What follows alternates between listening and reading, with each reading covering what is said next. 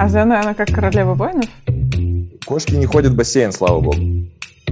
О, господи, ребята, это уходит слишком далеко. Привет, меня зовут Паша. А меня зовут Рита, и это «Счастье не за грами» — подкаст, где мы исследуем тему миграции, делимся историями переезда, адаптации и жизни за границей. И этот эпизод про интересную тему возвращения домой, и актуальна она потому, что на этой неделе я побывала в Москве впервые с момента, как переехала в Лондон, и меня переполняют эмоции. Паш, как твои дела? Дела у меня хорошо. Я скоро еду в отпуск, поэтому я на подъеме. А, слушай, ну мне действительно сразу хочется тебя спросить, как это было? Расскажи хоть слова. Я сразу все-таки добавлю дисклеймер, что мы приписываем этот эпизод, потому что я все потеряла. Привет, Марине. Эм, насчет того, что не только она может все потерять в записи. Я эм, испытала множество эмоций, и сейчас мы уже записываемся, когда я вернулась в Лондон, и мои эмоции стали еще более яркими относительно моей поездки.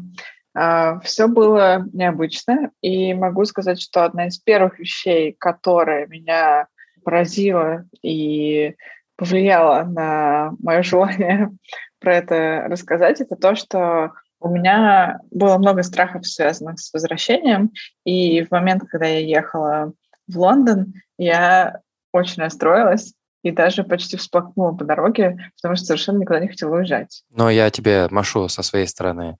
У меня примерно тоже ощущение было, но я не возвращался домой в течение трех с половиной лет после того, как переехал. Примерно по той же самой причине. Но могу признаться, что, несмотря на свои страхи, в момент, когда я все-таки туда приехала, я поняла, что э, Москва все еще для меня такое себе место силы. И я ощутила подъем в момент, когда проезжаю в центр города, возможно, мою любимую набережную или что-то вроде этого, я подумала, ну теперь у меня есть Лондон, место, где мне хорошо, где у меня есть дом, и осталась Москва, место, где мне рады, у меня есть друзья, и я все знаю, понимаю, и там легко. Слушай, ну давай, наверное, начнем разбираться постепенно с этой темой, потому что, мне кажется, там много так всего. Наверное, я бы для начала хотел разобраться с первым тезисом, который ты выдвинула по поводу страха возвращения. Расскажи мне вообще, как бы он у тебя сразу какой-то такой был, когда ты ехала, или ты его приобрела в какой-то момент? Когда ты стала чувствовать, что тебе не хочется возвращаться? Или это было вообще уже давно, еще когда ты из Перми уехала, например? Да, у меня действительно есть э, особенное воспоминание, в том числе от переезда из Перми в Москву, и оно повторилось, когда я переехала из Москвы в Лондон. У меня есть повторяющиеся ночные кошмары, в которых я не могу вернуться в свой новый город и застреваю там, откуда я только что уехала. И это такой иррациональный довольно-таки страх эм, того, что твои страдания и попытки и усилия, они оказались как бы тщетны, и тебе пришлось вернуться, и ты теперь снова там, где родился, там и пригождаешься. Слушай, ну это интересная вообще мысль. Она еще интересная, потому что ага, подкаст называется «Счастье не за горами». И я вообще всегда, меня очень сильно бесила вот эта фраза, где родился, там и пригодился. Она вообще меня очень сильно вы, высаживала, потому что она как бы настолько обесценивает тебя, ну, как бы все твои усилия и старания, что как будто бы ты, ну, вообще ничего не можешь в жизни поменять, сплошной фатум. Mm-hmm. Мне кажется, что ну, те люди, которые куда-то уезжают, по факту, ну вот я, я так думал, знаешь, и когда мы готовились к этому подкасту, я разговаривал со своими друзьями, я им пытался задать тот же самый примерно вопрос. Условно, боишься ли ты вернуться домой? И ты знаешь, все э, мои знакомые друзья как бы разделились на два лагеря. Один – это условно мы с тобой, где люди воспринимают возвращение в родную страну или в родной город как э, нечто негативное, отрицательное, что это некое такое страшное что-то такое, которое их там куда-то ловят, демоны, в общем, короче, прошлого. И вторая группа людей, которая абсолютно, типа, знаешь, ездит домой постоянно, постоянно э, родители туда-сюда. В общем, абсолютно как бы противоположная история. И ты знаешь, кажется, что те люди, которые, у которых есть вот этот иррациональный страх, как у тебя и у меня на самом деле, наверное, он связан в основном с нашим, э, ну, как бы с нами. То есть это проблема не, не в доме, проблема в нас. Э, и потому что когда я тоже приехал после трех с половиной лет в Россию, у меня тоже было какое-то странное ощущение, типа, а что я так долго не ездил? Ну, то есть все вроде нормально. Ну, как бы, условно, безусловно, есть какие-то свои проблемы, но в целом тебя не э, господин майор тебя не ловит на, на пересечении границы. Потому что у меня вот реально это была основная проблема. Я помню, что я, ну, ты знаешь, когда читаешь такие очень либеральные медиа, Э, находясь за границей, создается впечатление, что там просто, типа, знаешь, как бы все, все, всех, всех сажают, как бы просто страх и, и ужас. Но в целом это, безусловно, так и есть, да, но это очень все равно узкая ситуация. То есть, типа, большая часть людей, они все-таки живут как-то своей жизнью вокруг этого. Да, я тут совершенно с тобой согласна, что люди бывают разными, и интересно то, что я в своем опыте наблюдала переход людей из одной стадии в другую. У меня точно были друзья, которые, переезжая из Перми в Москву, сначала были постоянными возвращенцами и ощущали свой дом э, больше в Перми, а с течением лет — это прекратилось, и они как бы примкнули к людям, которые уже однозначно живут в Москве, и их жизнь тут, и их друзья тут, и дом тоже тут. Вот это как бы вторая, мне кажется, такая большая тема про дом и про то, где мы считаем свой дом, как бы как мы вообще это дифференцируем. Я вообще долгое время, мне кажется, долгое время я считал, что мой дом – это вот квартира моей бабушки, в которой я вырос. И до сих пор, на самом деле, я могу сказать, что это мой дом. Когда я переезжал в Москву, я помню, что все вот эти съемные квартиры, в которых я жил, я особо их не считал домом, то есть мне как-то было сложно ними себя соотносить. На самом деле, впервые я почувствовал какое-то ощущение нового дома. Это когда мы вот с, здесь уже, когда живя в Амстердаме, когда мы купили свой дом тут, вот это был, наверное, первый момент, когда я стал ощущать дом домом. То есть у меня появилась какая-то новый какой-то анкер в моей голове. До этого я как-то особо про это не задумывался, но сейчас я точно могу сказать, что я когда уезжаю из Амстердама, я уезжаю из дома. То есть я как бы, и я возвращаюсь в Амстердам домой. С Москвой, мне кажется, у меня так не было. Хотя я прожил в Москве 7 лет почти. Я когда возвращался в Москву, я все-таки возвращался как-то... Не могу сказать, что у меня было ощущение дома, короче, в Москве. Не знаю, как это объяснить. Блин, это удивительно, потому что я совершенно противоположный человек. Сегодня, э, точнее вчера, я вернулась в Лондон, зашла в свою квартиру, и осознав, что я жила здесь всего три месяца, я, тем не менее, ничего больше на свете не ощущаю своим домом, чем эту квартиру. И много я думала о том, что я сделала такой, и не нашла точного ответа, но мне проще почему-то ощущать себя дома в разных обстоятельствах. Мне кажется, у меня есть какой-то набор ритуалов, Э, который я проделываю с конкретной квартирой, и в этот момент начинаю чувствовать его своим домом. И кажется, в Лондоне это точно произошло.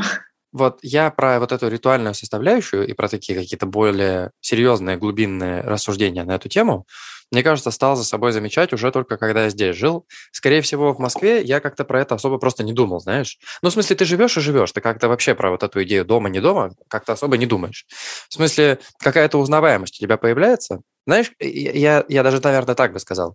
Я а, много думал про это, когда только приехал в Москву, наверное, первый год, когда у меня был.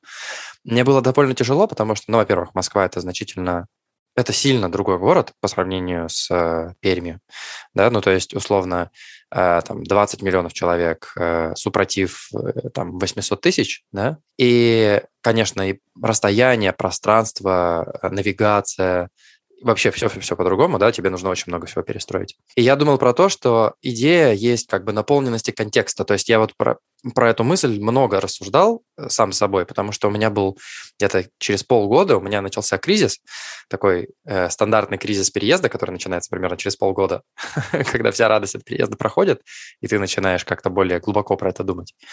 И я подумал про то, что меня мало чего связывает пока с этим местом, что ли. То есть в Перми ты идешь, вот эта лавка, на которой я пил пивко с друзьями, а вот здесь э, подъезд, в котором меня били гопники. И у тебя как бы ты себя сравниваешь и ассоциируешь с этим местом почти, э, ну, ты как бы связан с ним неотрывно. А когда приезжаешь в новое место, ты идешь, и как бы это просто лавка. Но вот эта вот история, когда у тебя появляется контекст какой-то с этой лавкой, не знаю, ты ударился об нее мизинцем, и такой, вот, теперь я знаю, что это за лавка, теперь у меня есть не какая-то история. Вот когда эта история появляется, и когда ты появляешься в этом контексте, ты сразу э, такой, а, окей, теперь я здесь. Теперь это не просто декорация какая-то вокруг моей жизни, а я являюсь частью как бы всего этого происходящего. И мне кажется, что должно какое-то время пройти для этого.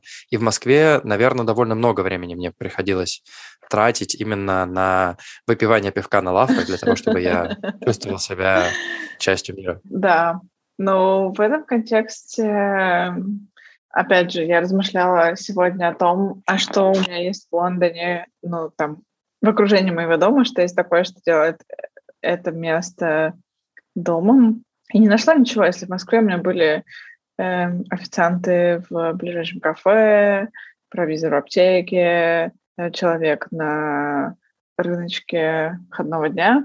В Лондоне пока я еще всем этим не обжилась, но все равно контекст э, появляется действительно со временем и э, в некотором смысле быстро, например, я иду и думаю, так, а в этом магазине я купила вот это, в этой мастерской меня сняли на визу неправильно, и мне пришлось перефотографироваться э, и так далее. Но а вот я, кстати говоря, хотела тебя спросить, а есть ли у тебя ощущение того, что люди вокруг э, так или иначе влияют на ощущение дома, который мы получаем, потому что я сегодня, э, приехав в Лондон вчера, э, сегодня столкнулась с тем, что ко мне пришла моя соседка, которой я просто упомянула, что я не знаю, где находится мой бойлер, который сломался, и она через несколько часов перезвонила мне и сказала, я боюсь, что ты замерзаешь, не хочешь ли ты, чтобы я принесла тебе радиатор, который мы нашли у еще другой соседки в этом подъезде. И в этот момент я подумала, что я испытываю невероятного размера благодарность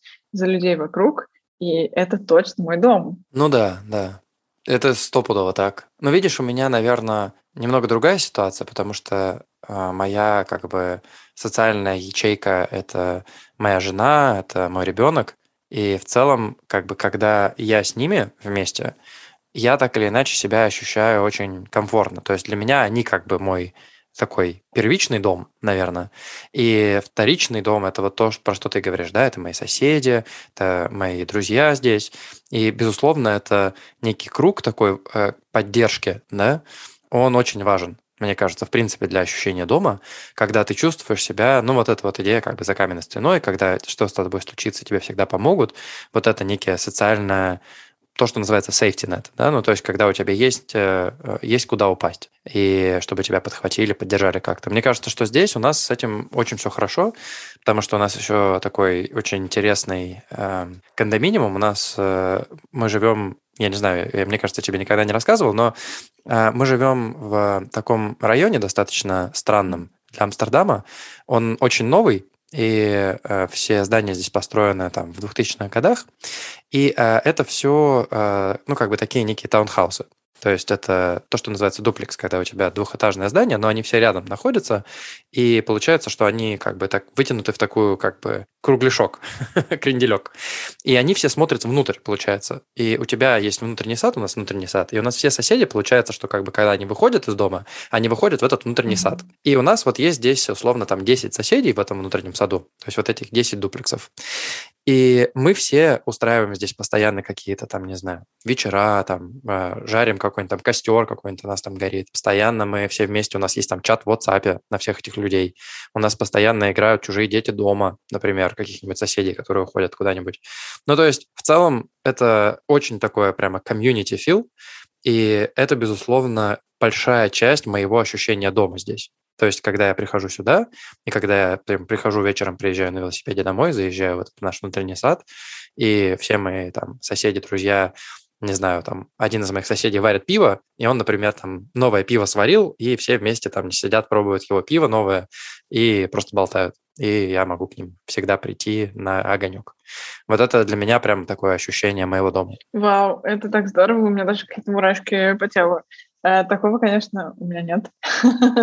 У нас здесь э, чуть более закрытая комьюнити. Но я думаю, это в силу, опять же, даже архитектуры э, как-то работает. Слушай, Паш, но я бы хотела тебя немножко почелленджить на тему э, того, каково было тебе приехать в Россию три с половиной года спустя после того, как ты уехал.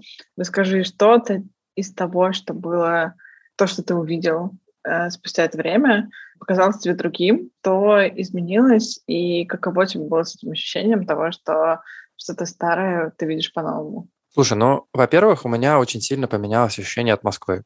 То есть если раньше э, мне Москва, в принципе, очень импонировала, мне она нравилась, в новом статусе родителя с э, маленьким ребенком Москва выглядит просто ужасным монстром. То есть э, настолько неприспособленным именно для жизни молодых семей. Это как бы такой какой-то для меня был абсолютно новый инсайт. Я про это вообще раньше не думал, просто потому что, ну, как бы у меня не было вокабуляра, чтобы про это рассуждать. А сейчас, условно, когда тебе нужно с ребенком ехать два часа от аэропорта на, на машине даже, на самое быстрое от Шереметьево тебе нужно ехать часа полтора в машине с ребенком. Типа для ребенка это просто нереальное как бы расстояние на машине, особенно в два года. Или, например, тот факт, что ты не можешь с коляской просто путешествовать по городу, тебе все время нужно спускаться через подземные тоннели. Это, короче, просто был трэш. То есть в этом плане Пермь как бы гораздо больше приспособлена для жизни с ребенком, чем Москва. Mm-hmm. Для меня это было очень удивительно. То есть я раньше про это даже и не думал. При том, что мы жили на Патриарших прудах, э, достаточно удобно, то есть мы в Москве жили ну, достаточно комфортно, но даже при этом это было довольно, м, довольно трешово. Я как-то очень удивился, когда про это стал думать. Наверное, одна из таких вещей, это которые меня в, в, и в Москве, и в России очень сильно подкупают, это, конечно, люди. Люди, в, особенно в плане вот каких-то таких вещей э, бытовых, очень классные в России. То есть все для тебя. Ты как бы царь и бог, и все прям происходит, все тебя облизывают со всех сторон там, э, и как бы от этого ты, конечно, отвыкаешь, потому что здесь как бы больше все равны. Собственно, вот эта часть меня как бы интересно было наблюдать как бы за своим собственным ощущением измененным в этом плане. Вот. И любопытно было еще знаешь, что мне стало э, очень прикольно? От того, что ты понимаешь, что все говорят вокруг. Mm.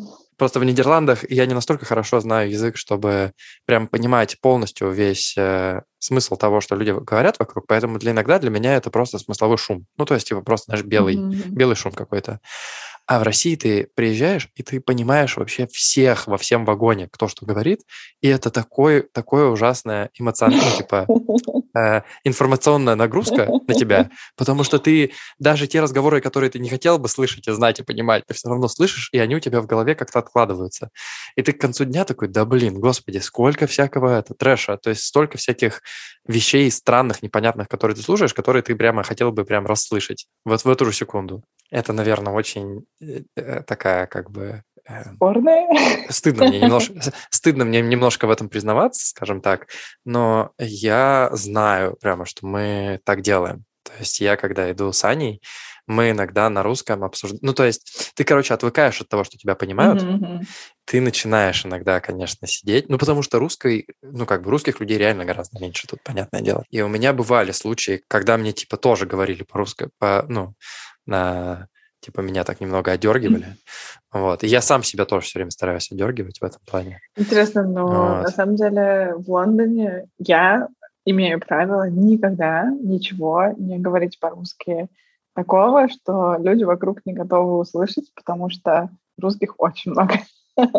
И ты не всегда знаешь, что они говорят по-русски. Ты не всегда знаешь, есть ли у них э, миллион, миллион фунтов на счету. Это точно.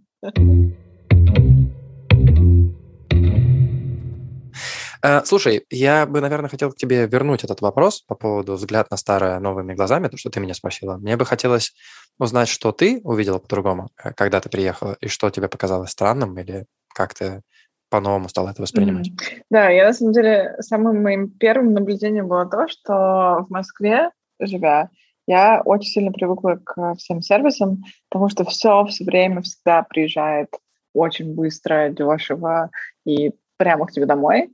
И когда в Москве я поймала себя на том, что я сходила в магазин за единственной короткой вещью и не стала вызывать никакого сервиса, я поняла, что я как бы привыкла к Лондону.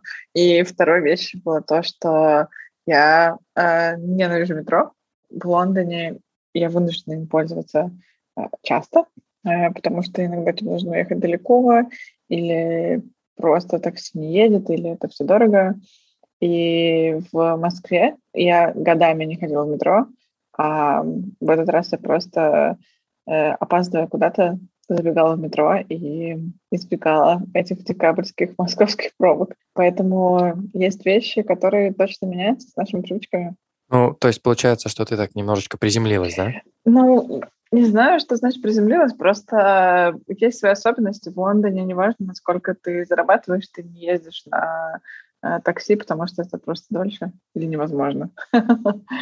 Вот. Ну, да, но я на самом деле все равно замечаю, хотя для меня это как бы какое-то меньшее значение имеет, что э, здесь, конечно, люди гораздо меньше выставляют на показ свои какие-то, знаешь, брендовые какую-то одежду, Да, знаешь. да, Ну, то есть да, здесь человек да. может быть одет абсолютно бланково, но при этом он одет в Да. класс, допустим. В Москве, допустим, у каждой э, женщины, ну, по крайней мере, там, м, 10 лет назад была сумка Фурла или какая-нибудь Michael Kors с логотипом просто на, на всю Да, улицу. сейчас их нет, потому Вот. что они просто больше не модные, поэтому...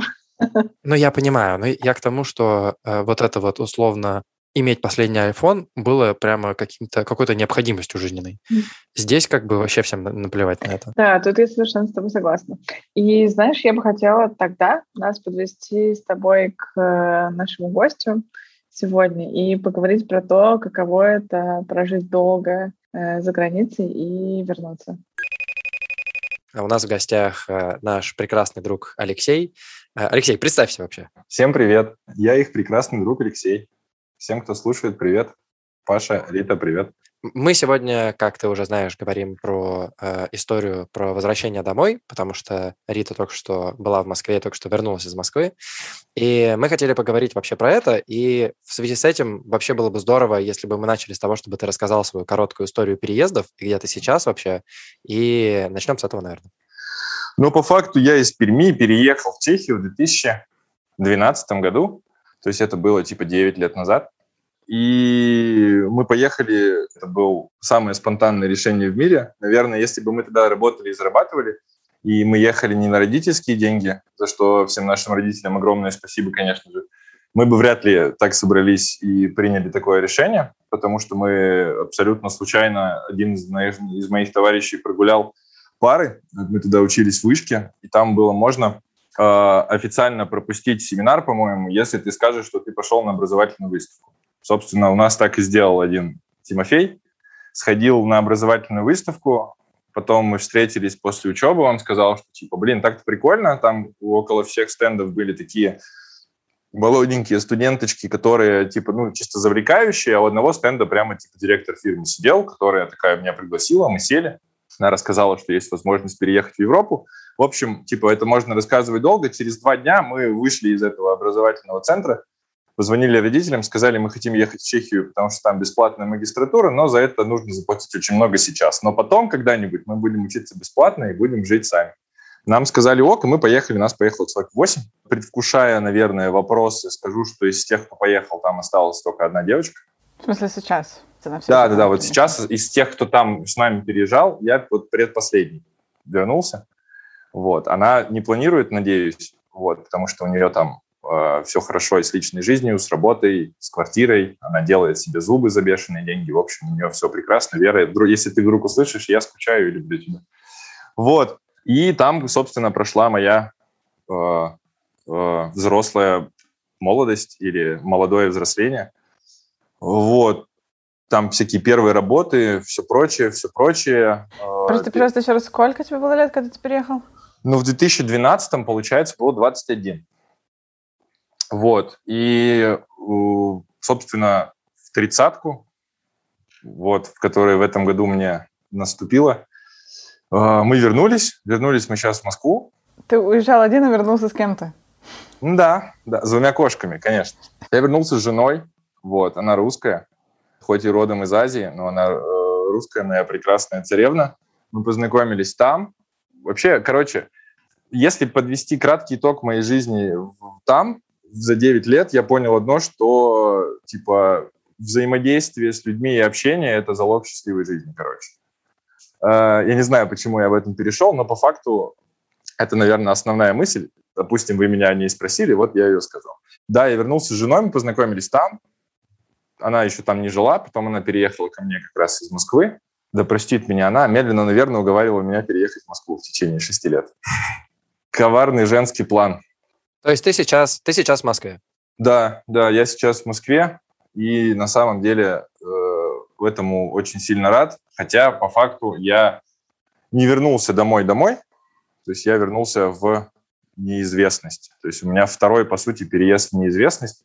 Первый был вот из Перми в Прагу, а второй из Праги в Москву. Но время приключений, как говорится, поэтому неизвестность – это прекрасно.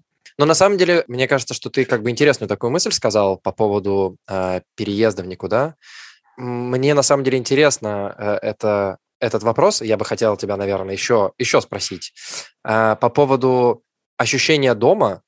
Ну, то есть мы много про это с Ритой говорили, и про ощущение, когда где твой дом сейчас и как ты это ощущаешь после такой долгой жизни э, в другой стране, возвращаясь в Москву, ну, приехав в Москву, ты себя ощущаешь как дома, или это скорее как ты ощущаешь как бы какая-то временная история, и дом твой там, или дом твой вообще в Перми? Как, как ты на это смотришь сейчас? А, слушай, наверное, дом все равно Пермь. Я не знаю, я отношусь, э, ну, мне кажется, это вот наблюдение моей Насти, что это жена. Почему-то все пермяки очень любят Пермь. То есть э, есть у них такая какая-то внутренняя любовь, несмотря на тысячи других вещей, несмотря на то, что многие прекрасные люди там не живут. Вот, но все очень любят э, Пермь, возможно, это связано там с детством, воспоминаниями, там, бабушками, не знаю, какими-нибудь э, скейт-спотами, первым, первым пивом за гаражами и всем прочим. Вот, я отношусь абсолютно к, к этим же людям. Мой дом там, вот там, где, ну, вот, когда я сейчас в Перми тоже был недавно, я чувствую, что я там дома. То есть вот это мой дом, неважно, там, кто рядом, я сам нахожусь как бы внутри дома. Но, опять же, Прага, то, что ты спросил, является ли домом моим, нет, и не являлось, и никогда не было такой целью на самом деле. То есть мы уезжали же учиться в магистратуру, мы ее не закончили, естественно. Собственно, тот единственный человек, который закончил, тот там и остался. Вера, второй привет тебе. Летит. Вот. Поэтому, я не знаю, если сравнивать в плане дом это Пермь, то вот Прага это такой, я не знаю, короче, типа съемный дом. То есть, типа, вы сняли его с э, компанией каких-то людей. У нас так и было. Мы там первое время жили в доме семь пацанов. И, боже, храни того хозяина, который нам их сдал. Что как бы там все взросление, молодость, первые работы, какие-то всякие отношения, ожоги, музыка и все прочее. Но потом ты как бы такой уже думаешь, что как будто бы из вот этой коммунальной квартиры-общежития, которые можно Прагу сейчас сравнить, ты вот хочешь типа переехать в какое-то свое жилье и не жить с родителями, то есть не жить в том доме, в котором ты жил. И тогда получается, что Москва является первой такой, ну, получается, квартирой, что ли, э, собственной, в которой ты со своей микросемьей, э, ну, у меня не микро, у меня еще две кошки, поэтому, то есть ты со своей семьей здесь живешь типа взрослость. Вот. И вот то, что я уже говорил ранее про людей, это какое-то чудо на самом деле. Я по-другому сказать не могу, потому что я не знаю, кто меня очень давно знает, у меня были разные периоды в жизни. Я не сказать, что всегда был типа хорошим и душкой, но типа у меня получилось сохранить взаимоотношения с людьми, и по факту я просто назад в них интегрировался сейчас, что мне очень сильно помогает ощущать себя в каких-то аспектах, наверное, здесь, в Москве, больше дома, чем в Праге, потому что есть ребята, которыми просто типа сохранились, и вот загрузились, типа, и привет, класс, здорово, замечательно. И, и просто есть много историй, которые можно рассказать. Ну и то же самое сейчас получается с людьми, которые в Праге, с которыми мы все равно поддерживаем постоянный контакт. Поэтому вот опять же, неважно, что происходит, где происходит, если вокруг тебя есть люди, то ты типа дома. Слушай, ну и получается, что у тебя все это время не было никакого страха вернуться в Россию? Да был, потому что, типа, опять же, я не доучился, и у меня был большой очень, до сих пор есть, э, но это не страх, наверное, это типа обязательство перед родными, потому что в меня вложили очень много всего, и финансового, и не финансового, тогда, когда отправили туда учиться в 2001 году. Вот. То есть это не было таким легким жестом, я открываю кошелек, и у меня там типа вот такой он ширины с огромным количеством наличных денег, типа. И у меня есть какое-то вот это вот чувство вины даже небольшое, что я так и не доучился и не оправдал надежд, поэтому просто уехав, уехать оттуда и не получить что-то, что меня с Европой, там, не знаю, привилегиями, э, вот этим прожитым там опытом и временем э, свяжет, я не мог. Поэтому, собственно, мы ждали ПМЖ, который я получил, получается, в декабре 2020 года. ПМЖ – это, получается, постоянное место жительства, возможность вернуться когда угодно, которое мне дали на 10 лет. И тогда уже со спокойной душой, обсудив все с родными, со своими, я принял решение, что да, мы все-таки переезжаем потому что вот этот типа крючок, зацеп, итог не зря прожитого там времени, вот он есть, и, собственно, он у меня с собой, получается так. И когда ты получил, э, собственно, постоянный вид на жительство, ты понял, что тебя ничего не держит, чтобы вернуться в Россию теперь, да? Ну, по факту, да, тем более мы приезжали вот в текущее время в плане глобальной отвратительности всего. Вот, пережив тоже полный локдаун девятимесячный, вот, не имея возможности там повидаться с родными, а у нас всегда все равно была такая, ну, тесная связь, то есть я минимум два раза в год летал домой, именно, именно в Пермь, то есть весь мой отпуск, за исключением э, предсвадебной и свадебной поездки, мы проводили всегда в Перми, либо я один, либо Настя со мной ездила, вот, потому что мне всегда это было важно, и, то есть и семья, и люди, и какие-то, вот опять же, я говорил там, места, э, споты города и все прочее, это вот моя потребность. Вот, и тут, когда ты сидишь и не понимаешь, во-первых, когда это закончится, а во-вторых, э, в какой-то момент пришло осознание того, что, ну, короче, все равно мы, типа, поскольку мы там не вакцинировались, приняв решение о том, что мы переезжаем, вот, пришло осознание того, что, ну, скорее всего, раз мы ничего не поставили, мы, возможно, точнее, как все, наверное, люди, мы переболеем в той или иной форме, вот. Э, и по множеству других факторов это было ну, максимально рационально.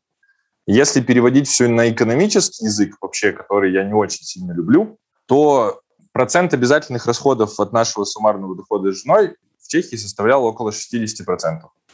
Сейчас он 40%. То есть у нас свободных денег больше. Практически типа в два раза. Ну, в полтора получается, если вот в этих цифрах жить.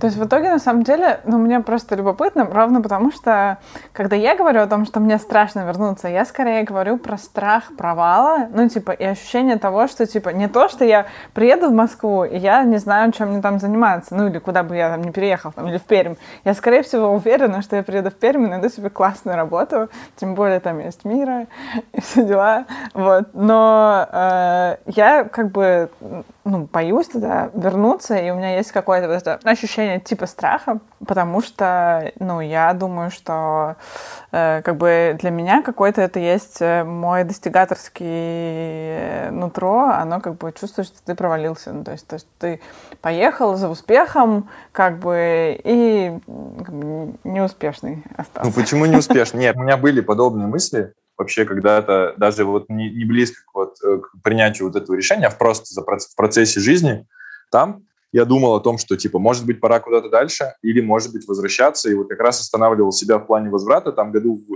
в 18-17, как раз на том этапе, что, господи, что я буду делать? Э, проситься э, к знакомым ребятам куда-нибудь в гастрономию, в, типа, в Перми, меня совесть замучает, типа, я не, не, не хочу их, боюсь подвести идти в МТС за двадцатку работать, ну, типа, мне не хочется. Вот. А потом я вот, я не знаю, я стал каким-то вообще супер философским, наверное, не зря меня очень многие называют старик, старик, вот, и старикан, потому что я еще и в Праге самый старый был в компании, наверное, своей, вот, потому что, ну, у меня нет страха того, что я, типа, вот как ты говоришь, шел куда-то что-то достигать, а потом вернулся и там как бы опростоволосился и не попробовался, потому что я в какой-то момент решил, что мне хорошо там, где, где угодно, короче. То есть это зависит нифига не от места и нифига не от э, какого-то статуса, что ли, или каких-то успехов в плане, там, не знаю, карьеры, профессиональных каких-то хобби или еще чего-то. Вот. И поэтому вот этот страх, что как бы это огромный шаг назад, из э, Европы, возвращаться вот сюда. У меня его в этом плане вообще, наверное, не было последнее время, потому что я понимал, что, как бы, во-первых, я там много чего попробовал, и у меня очень много что получилось и очень много что не получилось. И плюс мне ничего не мешает вернуться туда, как я уже говорил, что, типа, есть вот этот зацеп. И, соответственно, ну, типа, приключения, поехали. Это я сейчас так говорю, типа, меня трясло полтора месяца, потому что Настя улетела еще раньше на месяц, потому что у нас две кошки, и две кошки в самолет одновременно, типа, нельзя в салон. Поэтому Настя полетела раньше, я полетел на месяц позже, и этот месяц был самым сущим адом вообще в моей жизни, потому что мы иногда я начал продавать вещи, и в какой-то момент у меня уже даже не было дивана с кроватью, э, то есть я просто спал на полу на тысяче одеял, у меня стояли полусобранные, полуразобранные какие-то кучи, на одной было написано типа продать, на другой типа отложить, третье отправить там э, в Москву. Со мной лежала одна кошка, то есть передо мной всегда был шкаф, который был в съемной квартире. Получается, открыта была половина Насти, в котором висели пустые вешалки. И у меня иногда утром была мысль, что, типа, как будто меня, типа, Настя просто забрала кошку, типа, и бросила. А я еще ну, лежу на этом полу, короче, то есть на одеялах такой, типа, у меня там бутылка колы какая-то стоит, там бутылка пива стоит, э, пепельница тут же в комнате. Я думаю, господи, я какой-то как, типа, поиграю в Буковский немножко. И потом меня начало крыть вот это вот именно страх неизвестности, потому что вот это вот, короче, мы вместе приняли это решение, вот окончательно, а переезжали по отдельности. То есть не было такого, что я типа взял ее за руку, и мы вот вместе вошли в аэропорт, и потом вышли. И, соответственно, то есть я не понимал ни как она там до конца, типа, ну, как бы уже здесь, в Москве. Что она думает? Может, она приехала, ее там, я не знаю, облили грязью где-нибудь, типа, и она уже хочет назад, а я сейчас прилечу такой полный воодушевление, и нифига. То есть вот это были вообще, то есть я очень плохо спал, я как-то думал все, потом все наши разговоры, то есть я еще на этот как раз месяц запланировал со всеми повидаться, типа прощальные тусовки и все прочее. Там все разговоры, может, не надо. Э, какие-то разговоры с Настей э, были тоже о том, что, типа, может, все-таки это там, ну, как мы пробовали даже поставить какой-то план, что, грубо говоря, вот мы сейчас на, на полгода поедем, посмотрим, с родными побудем, а потом еще раз обречем кошек на самое страшное событие в их жизни.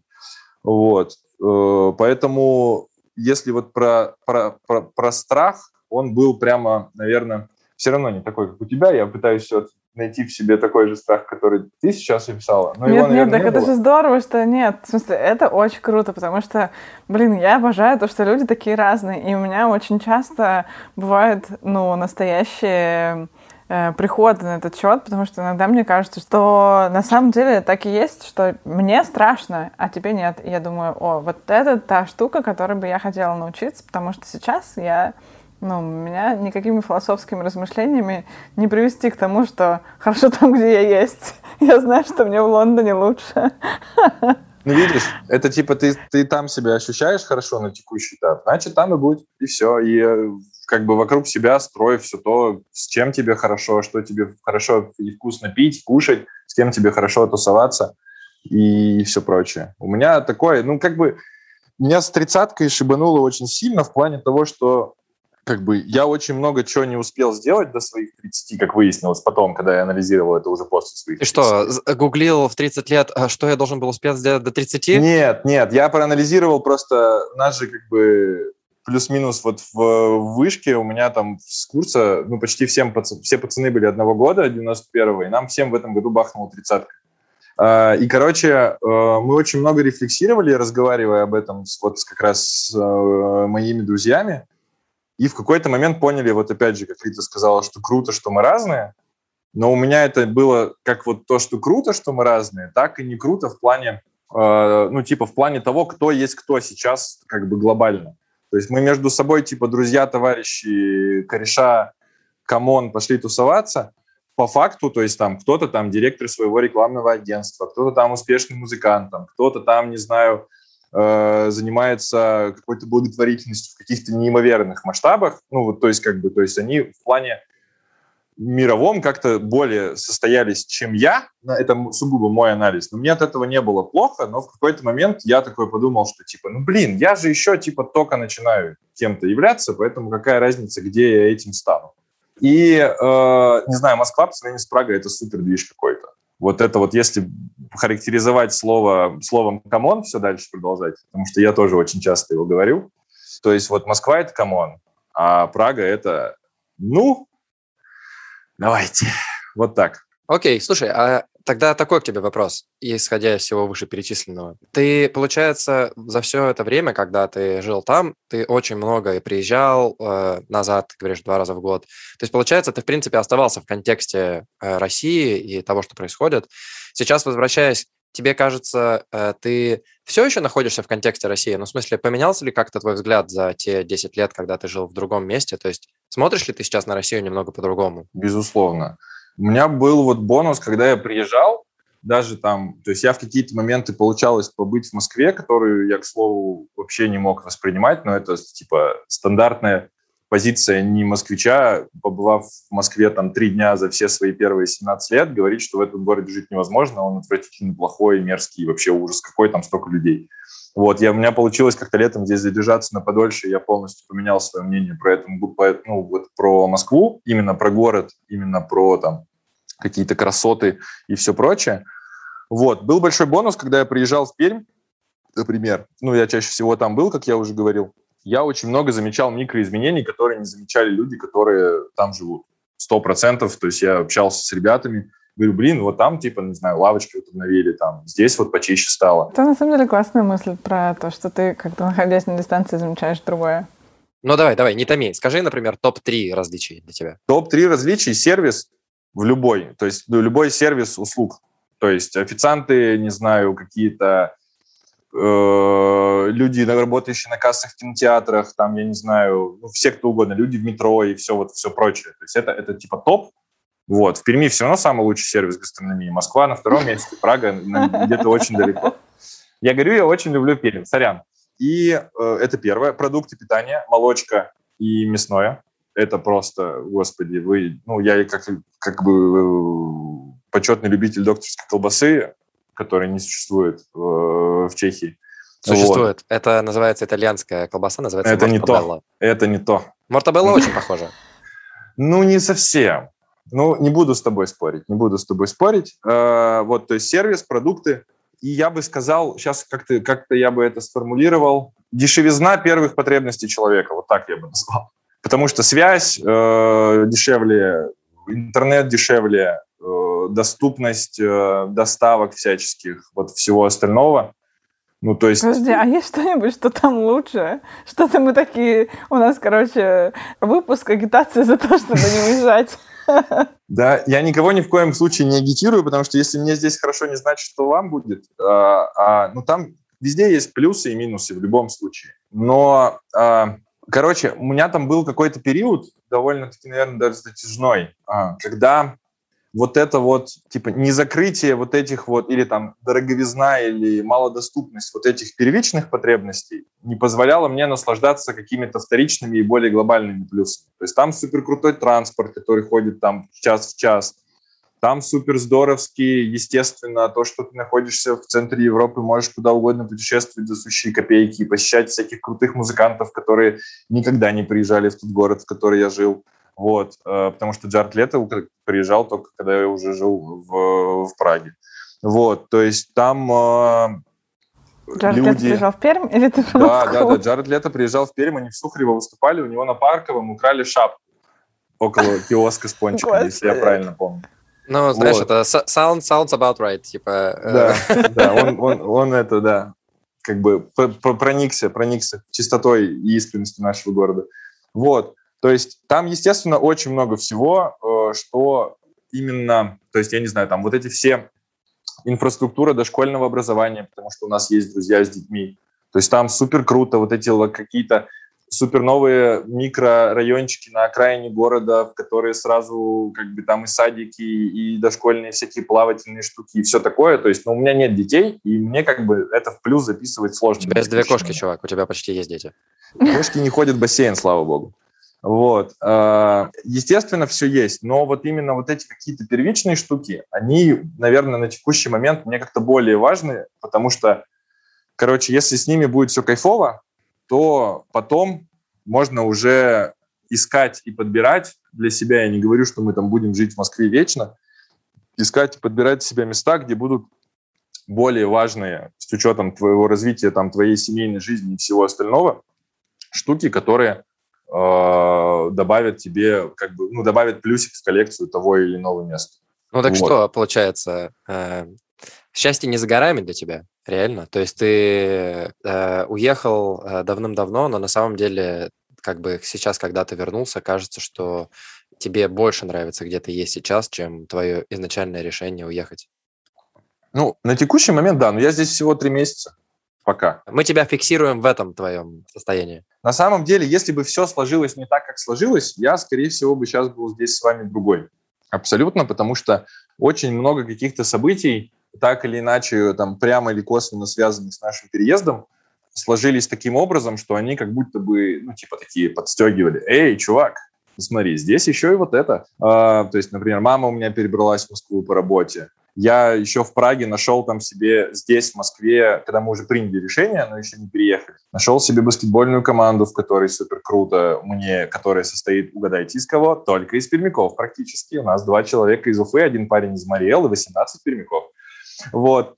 А, то есть а, еще какие-то штуки вот подобные, то, что у меня друзья вернулись тоже вот сюда. Там у моего лучшего друга Э, пермского, которым, с которым мы вместе переезжали и заводили Зену, я его уже упоминал, Стаса, у него у жены родители в Москву переехали, то есть они будут часто сюда приезжать. То есть много таких факторов, которые меня просто вообще расслабили э, в плане каких-то вот этих стенаний, плюс то, что я переезжал с работой. Поэтому, наверное, я могу сказать, что я в какой-то вообще супер в комфорте сейчас нахожусь. Не без душевных стенаний, не без э, каких-то штук, которые просто дичайше меня раздражают. Вот. Уже с э, первой микропанической атакой, которую я словил в метро здесь, в Москве. Э, но, да, типа, счастье не за горами, и все супер круто. Подводя итоги этого, хотелось бы, наверное, эм, сказать, что, ну, во-первых, спасибо тебе большое, что поделился. И спасибо, что позвали. Да, что так откровенно с нами поговорил. Э, очень круто. Мне кажется, как Рита сказала, очень круто, что мы все разные, и у нас много разных э, мнений и разных историй. И здорово, что на самом деле, как бы твоя жизнь не повернулась, как бы это, ну, во всем этом можно ловить свой кайф и по-разному вообще все это видеть, и это очень воодушевляюще. Я одно слово у тебя поменяю, Паш нужно ловить свой кайф. Да, Потому да. что мы, мы, к сожалению, не можем контролировать до конца все вокруг себя, но мы можем контролировать ощущение удовлетворенности и счастья внутри себя, несмотря на все, что происходит вокруг. Да, Блин, спасибо большое, круто. было правда очень интересно, и кроме того, я думаю, было очень весело. Надеюсь, что это был последний выпуск, когда так много напоминаем подкаст Пермяков и Перми. Вот. Да, спасибо, правда, огромное, было очень круто. Увидимся в следующих выпусках. И тебе отдельно спасибо за то, что ты написал мне комментарий. И, собственно говоря, ты здесь э, благодаря этому. Пишите комментарии, репостите, ставьте колокольчики. Вот. И общайтесь Именно. с людьми, да. Спасибо, Леш. Спасибо большое. Спасибо, ребята. Паш, тогда предлагаю этот выпуск заканчивать. Да, давай заканчивать этот выпуск, действительно. Слушай, на самом деле очень круто и интересно, что мы все так по-разному это все воспринимаем, и все по-разному так воспринимают свои ощущения и то, как мы видим наши страхи и то, как мы к чему-то привязываемся. Сегодня, после того, как мы с тобой даже поговорили, мне кажется, что э, интересно, что мы все такие разные, да, что у нас у всех так много разных точек зрения на такой, казалось бы, э, ну, как раньше мне казалось, на такую очень определенную тему, что типа, какой смысл возвращаться назад? Да, у всех вообще по-разному все это происходит, и это так неоднозначно. И интересно, что, в принципе, это означает, что все эти позиции могут где-то там умещаться и э, сосуществовать. Я, по крайней мере, многое для чего для себя узнал. Совершенно с тобой согласна. И спасибо нашим слушателям, которые дослушали нас до конца. Мы по-прежнему просим вас подписываться на нас на всех популярных подкаст-платформах, оставлять свои оценки и писать нам комментарии. Для нас это очень важно и полезно. Поэтому оставляйте комментарии к нашим постам в Инстаграме, пишите нам оценки на всех э, площадках. Мы все это обязательно читаем, смотрим, и нам очень приятно слышать фидбэк вообще какой-то, потому что чем больше мы слышим вас, тем больше и проще нам придумывать темы для следующих эпизодов. Так что э, сделайте это э, один раз, и, может быть, в следующий раз именно вы окажетесь в этом подкасте. Спасибо, и увидимся через неделю. Пока-пока. Пока. -пока. Пока.